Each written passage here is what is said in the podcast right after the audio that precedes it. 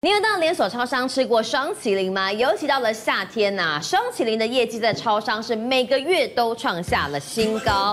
全家便利商店开创在店面卖双麒麟，十年卖了五十亿元。热销的秘密呢，就是每不停的推出新的口味，而且很创新，还跟各大的网红联名。但曾经也卖双麒麟的小七哦，不敌全家败阵，但已经密谋重新上架思乐冰。聪哥在冰品大战，是小七可以靠思乐冰败不复活吗？对，我们知道说，事实上国内的这个超商的这个格局，大概就是这两家厂商，嗯、一个是 Seven，一个是全家。那尤其是我觉得全家在这几年，它的话题反而都比 Seven 还要更多。那特别是我个人很喜欢吃冰，因为我的身材。的关系，夏天热，大家都喜欢吃冰，对不对？好，那所以呢，而且他又偏偏又推出了非常多的这个口味，像我们要举几个大家在网络上讨论的，像澎湖仙人掌口味，哎，我看了一轮，我都很多我都没吃过。然后鲜乳坊的这个牛奶，还有巧克力的口味，然后金色山脉的啤酒，憨欢吉的口味，然后蜜蜜蜂这个柠檬，对不对？哎，蜂蜜柠檬，对不对？然后日本的白桃，哦，这个我有去吃过。然后芒果椰奶我也吃过，玉米浓汤，哎，这个我个人觉得这个口味还蛮好吃的，因为 蛮好，我觉得还蛮。喜欢的 哈，对我我那时候我跟你讲，有有些人呢会刻意去排这些队，为什么？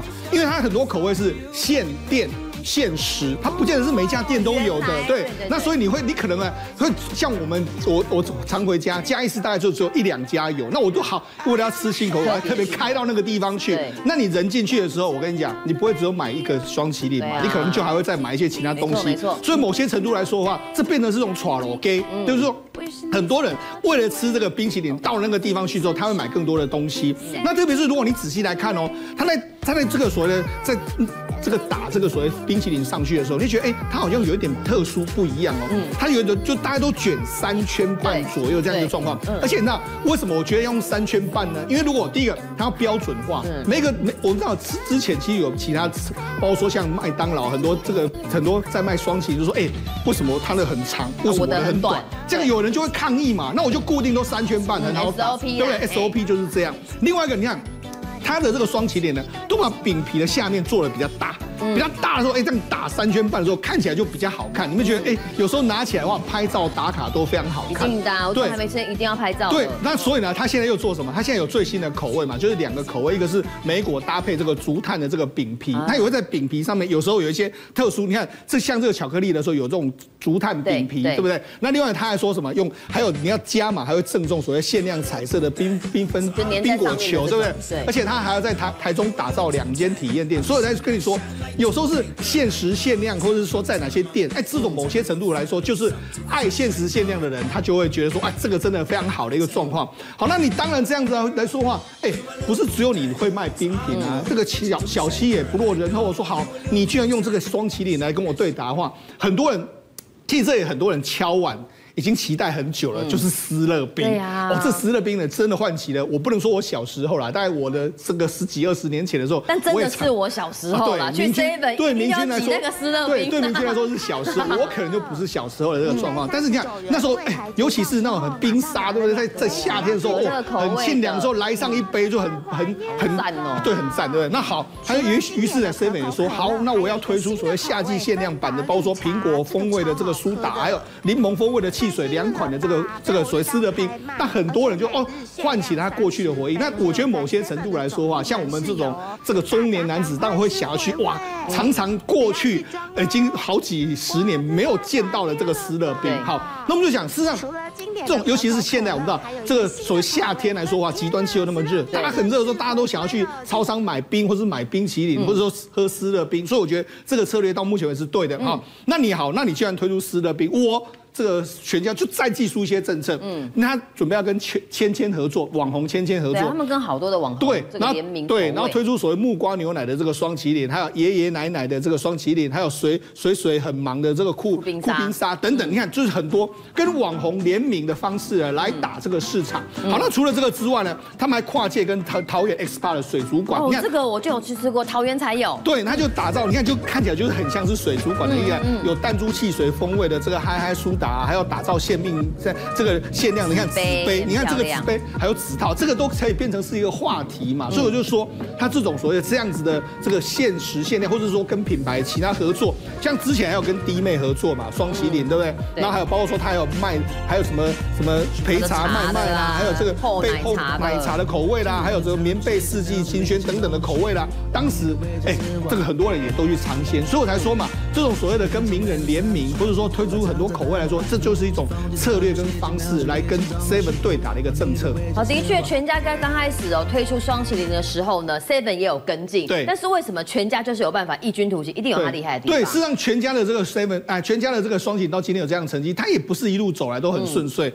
我们现在看一下全家的这个双麒麟十年以来的战绩，它有一点五亿人，对不对？你看，然后十年创造五十亿，那平均一年就五亿。然后二零二三年的话，每月销售在三百万支，哦、所以我就说他真的是非常不一样，对不对？嗯、我就讲他独创所谓三圈半，对三圈半来说的话，就是比较特别的这个标准化，然后还有看起来比较好看的一个状况。好了，而且他有我们刚才不是说十年创造五十亿？你看内部数据有高达五成是超过四十岁，就类似我这种的个个人，所以我所以我才说为什么是很多大家都以为说，哎，好像是年轻人比较喜欢吃这个所谓的这些所谓双麒麟，其实不见得，反而是很多老就不能说老了四十岁以上的客人就觉得说，哎，这个很有趣，很有意思，对，就我觉得这反而非常有意思哈。那事实上我们就讲。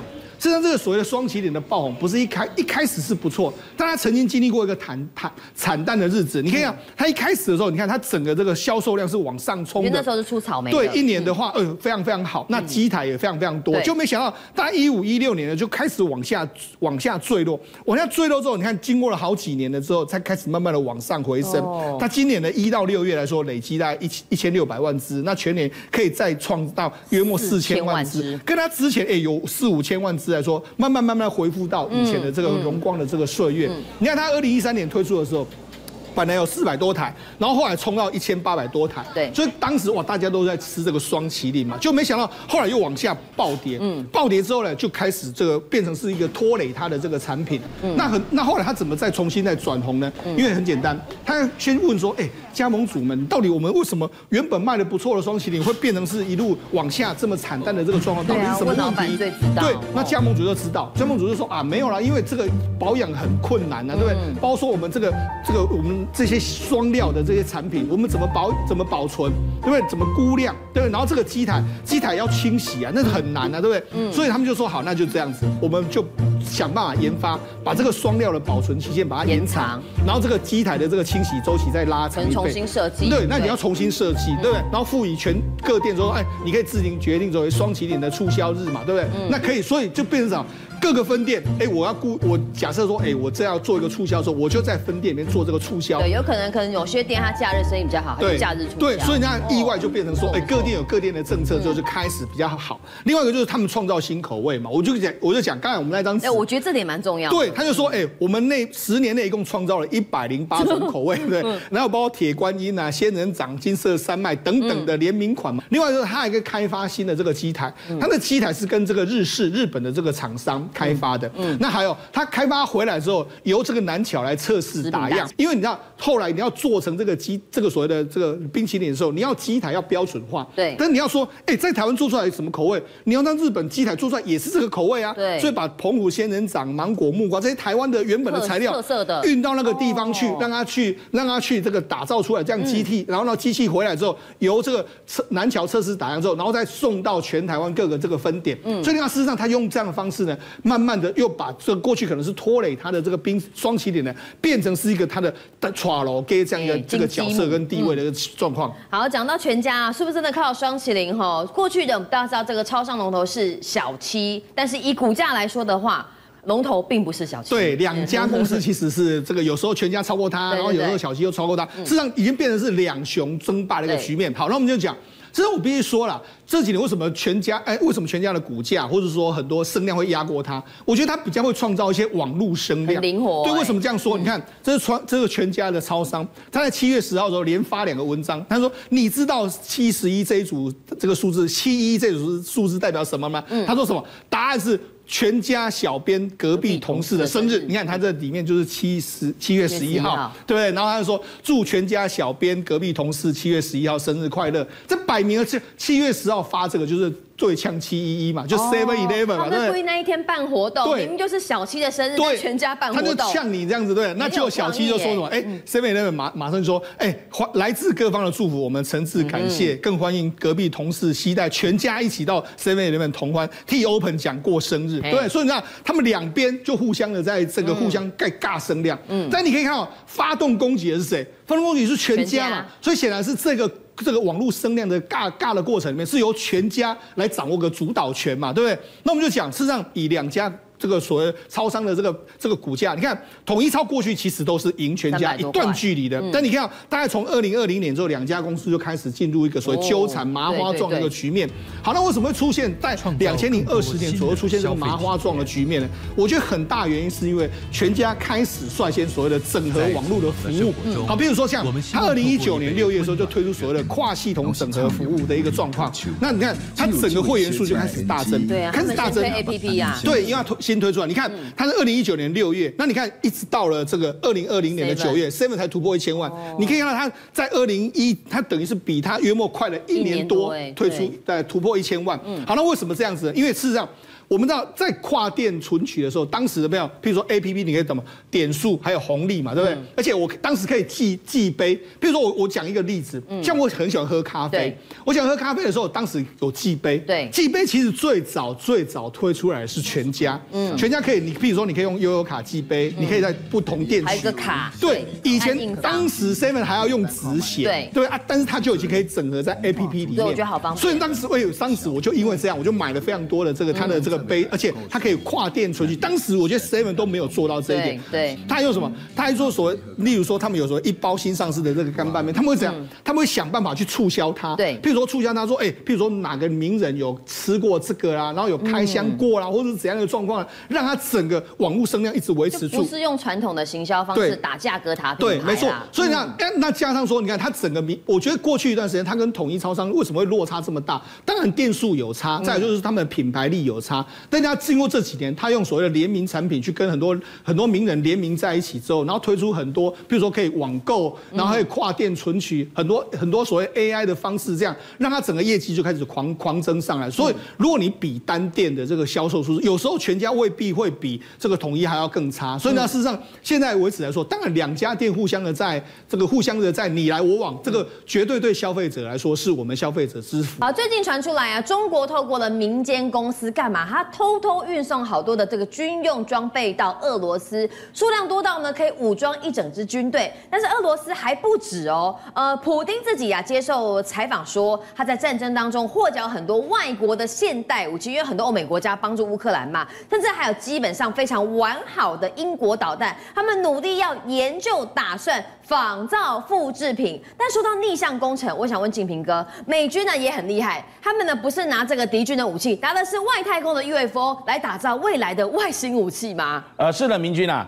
因为我们看到了这个所谓逆向工程，也就是 reverse engineering 哈，这个已经不是秘密了。对，其实，在世界各国，包括美国在内，还有中国大陆跟俄罗斯啊、英国啊，都经常进行这样的一个逆向工程，就是把别人很好的这个设备、还有装备和武器，把它这个拆解开来复制，然后去把它做一个山寨，然后再看看能不能超越原来的这个东西。因为你做不出来，先看人家东西怎么做嘛。嗯、那美国是世界上科技、军事武器实力最强的，那你说他要去复制别的国家，也。当然不是不可能啦，除非有人的东西比他更好。但如果没有的话，那美国要逆向工程谁？难道就逆向工程这个天外飞来一笔？据说就是不是地球的技术。我先从俄罗斯这个新闻讲起。嗯、为什么？因为最近俄罗斯总统普京他在接受媒体访问的时候，他就有提到，最近他们在这个七月初的时候，俄军在俄乌的这个战场上，他们发现了一枚这个。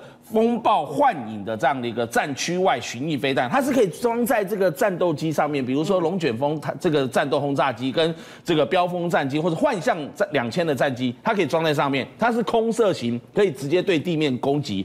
弹头这个重就四百五十公斤，威力算是非常强大。那你看它这样子四点五公尺长，它捡到的时候，哎，这一枚风暴幻影的这个飞弹是由英国跟法国的欧洲飞弹集团公司他们所研发的。哎，普京就认为说，像这种东西就蛮好的，他就下令俄罗斯的军队，你捡到了，你发现了。啊，就算是垃圾好了，你拿回去做一个逆向工程复制。那如果有机会瞧一瞧，就是说敌人装备的这个内部的话，看看我们是不是可以有有用的资讯和设备东西，我们可以拿来复制一下。为什么不呢？所以就拿来做一个逆向工程复制。可是这个事情瞧这个传到了这个乌克兰的内政部长他的这个官员顾问的赫拉申科的耳朵里面，他就嘲笑俄罗斯：你俄罗斯啊！你连个水壶、冰箱跟洗衣机，像苹果的手机，你都做不出来，你跟人家复制什么啊？所以，呃，乌克兰当然他们现在两国在交战，所以互相吵架，看不看不起对方嘛。但不管怎么样，讲到逆向工程，美国之前有一个中情局的情报官，他叫做大卫查理斯格鲁斯，他就有说啊，美国过去在调查很多的不明飞行物体 UFO 坠毁的这个过程当中，发现了我刚刚特别提到的一些非人类。非地球上的起源的这样的一个制造技术，嗯，如果不是地球上起源的制造技术，那是哪一个星球？对，那大家就很好奇啊。所以这个大卫查理斯格鲁斯情报官他说，这些东西就已经被美国用在一些。外星的技术用在美国本身的科技跟军备竞赛，就是说可能比人类现在的文明更加先进，对，我们还没做到，但是外太空人已经有了。比如说之前美国 NASA 曾经公布在中东地区哦，有一个这个美国的 MQ 九的死神无人机，他们在活跃战区的这个上空发现了一个很奇怪的飞行物体，除了看到一个建筑物，还有一些地面上的一些设施跟那个他们的目标之外，然后这个。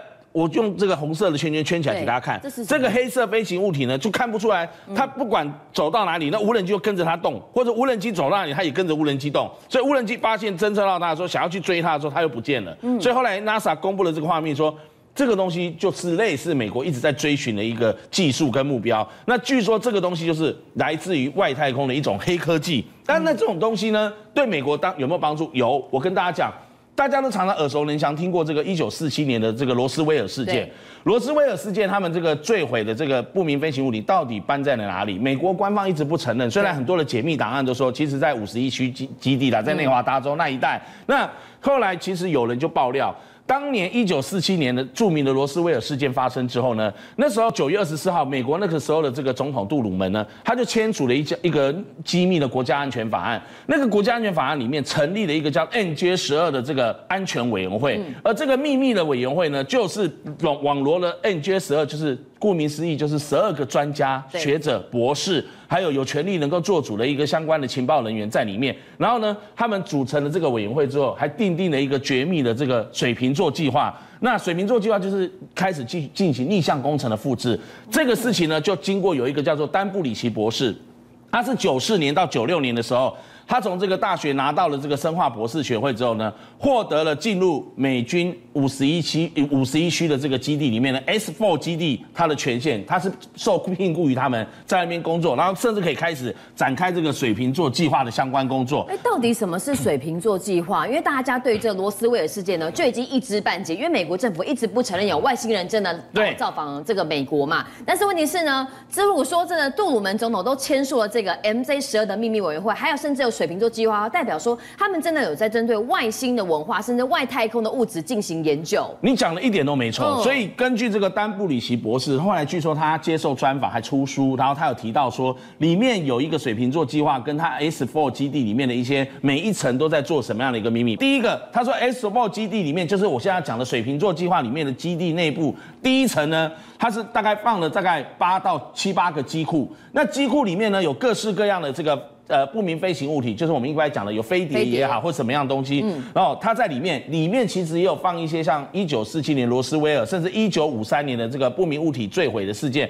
他们放在里面。那至于 S 波基地的第二层，又被称为爱丽丝，爱丽丝城，这是昵称。爱丽丝什么样？大家都读过《爱丽丝梦游仙境》啊，感觉是一个充满天马行空的想象力，好像一个未知的世界。对，这一层就叫做未知层，被这个丹布里奇博士说。它可以预测的未来的装置，还有一些很奇怪的一些通道。据他描述，难怪后来我觉得，为什么丹布里奇把这个写出来之后，网络上这么多年一直有人去揣测，当然美国都不想去评论这件事情，说在这个爱丽丝城居然有所谓的虫洞装置，可以从当时的五十一区的神秘基地直接通往澳洲的这个松树谷跟。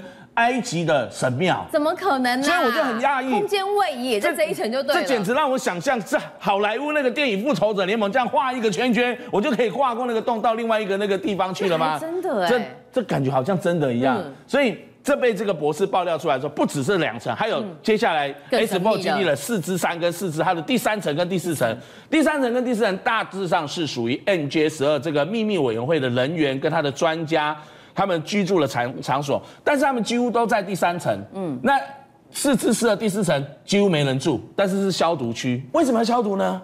原来我跟大家讲。